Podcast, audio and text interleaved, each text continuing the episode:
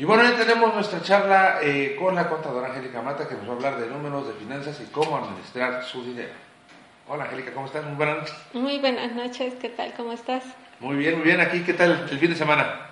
Ah, muy rico, con la familia, nada más este, paseando por aquí cerquitas en San Juan del Río, no salimos fuera. Ok, perfecto. Escuchamos, contadora. Bueno, pues el tema de hoy es la continuación del anterior, puesto que estuvimos hablando de la declaración de personas físicas, la cual se debe presentar en este mes. Ya estamos prácticamente a 20 días del cierre. No significa que después del día 30 de abril no la puedan presentar, sí, sí la pueden presentar, pero lamentablemente esta ya sería para efectos de extemporaneidad. El detalle con presentarla posteriormente es que pudiera darse que antes de que se cumpla eh, pues usted sus tiempos para poderla eh, juntar toda la información, pudiera haber la cavidad de que le llegue alguna sanción, algún requerimiento. Entonces, para evitar molestias, debemos de cumplir en tiempo. Recordemos que la declaración anual no fue más que la preparación de todo el año, de toda su información fiscal, y que ahora pues hacemos un resumen y que este, esta, pues vamos a ver si procede que tenga que pagar un extra por la diferencia de los ingresos que ya sumados por las diferentes actividades que pudiera, que pudiera haber tenido en el año, pues nos dieran un, un capital a pagar o a diferencia que pudiera este ser a favor debido a que este pudiéramos hacer uso de algunas de algunas ventajas como lo son las deducciones personales. Las deducciones personales son aquellas que nos da autorización la ley, que son deducciones propias de nosotros como personas físicas, de personas normales que realizamos para pues el, bienestar, la salud, la casa, eh, gastos funerarios, el de la prevención. Ahí tenemos una imagen que está eh, avalada en cuanto al contenido, puesto que pues nos habla de los gastos, eh, eh, habíamos dicho de los gastos funerarios, también eh, los intereses hipotecarios, no precisamente la casa, estamos hablando de los intereses reales que nos genera por el pago de la casa. A veces nos confundimos en este pequeño dato, puesto que si nosotros revisamos nuestro nuestro estado de cuenta nos habla de diferentes tipos de interés.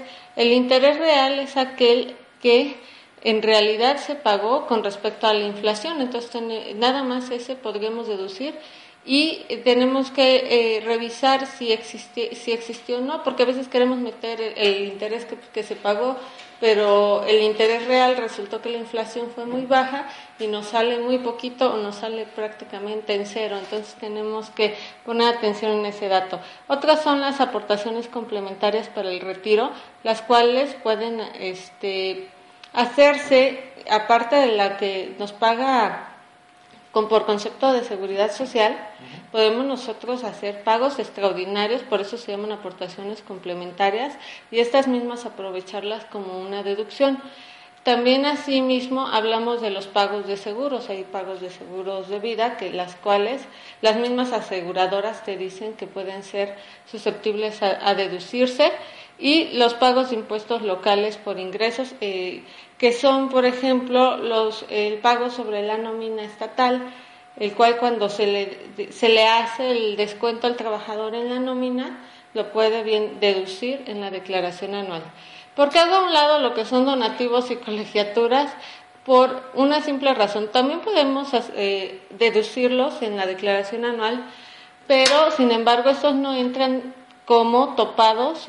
habíamos eh, experimentado el año pasado que debido a los cambios de la ley, ahora se nos topa la capacidad de deducir estas cantidades hasta un 10% de nuestros ingresos totales o, en, o pudiera ser hasta cuatro veces salarios mínimos elevados al año, depende cuál, nos, cuál monto nos dé menor, este, nos da oportunidad eh, el SAT de deducir. Sin embargo, eso no, lo que son las colegiaturas y los donativos, al tener sus propios topes, no entran dentro de lo que es este tope que decíamos de, los 10 salarios mínimos y los 4 salarios mínimos generales al año. Entonces, eh, en este sentido, nosotros podemos realizar donativos, solicitar nuestro, eh, nuestra factura de donativo. La, eh, la factura debe decir que es ante una donataria autorizada y solamente podríamos deducir hasta el 7% de nuestro ingreso total que tuvimos, que tuvimos declarado el año pasado. Si eh, tenemos hijos en nuestras escuelas, podemos hacer deducibles las colegiaturas hasta los límites que nos marca la ley. Ahorita no tenemos la imagen, pero este una vez rebasados estos límites, la colegiatura restante simplemente no se restaría, sino hasta el total que nos es permitido. De tal manera que pudiéramos tener una deducción bastante interesante y un retorno de ingresos, un saldo a favor, también bastante interesante. Otro punto que quiero recalcar es que todos los pagos deben de ser por un medio distinto al que es el efectivo. No es que por decir los gastos médicos, eh, se ha eh, llegado a tener mucha polémica en cuanto a que si son pagados en efectivo, que si este, la Procuraduría eh, nos apoya en poderlos hacer deducibles en efectivo, debido a que muchos médicos no tienen los elementos para nosotros hacer el pago por medio de alguna tarjeta. Sin embargo, entre mejor esté respaldada nuestra operación a través de una documental y como es un estado de cuenta bancario, más fácil es comprobar que fueron realizados y que el SAT nos haga las devoluciones pertinentes. Entonces, nada más tienen hasta este mes. Hasta este 30 de abril eh, tuvimos el acceso a lo que es el Declarasat. Hace aproximadamente 15 días ya empezamos a poder declarar e incluso eh, tiene por ahí ya una nueva una nueva como sugerencia el declarar en donde usted nada más le da a aceptar y automáticamente en cinco días usted eh, ya se hace acreedor a la devolución. Sin embargo, allí sí quiero puntualizar porque a veces el declarazat toma datos a medias y eh, usted tiene derecho, eh, tendría derecho más a deducciones, entonces sería cosa de revisar que la pues esta sugerencia que hace el declararse de devolución automática pues sea correcta conforme a su derecho y aceptarla si es así y si no pues denegarla y hacer la declaración como tal. Usted eh, puede puede solicitarla realmente en su saldo favor completo.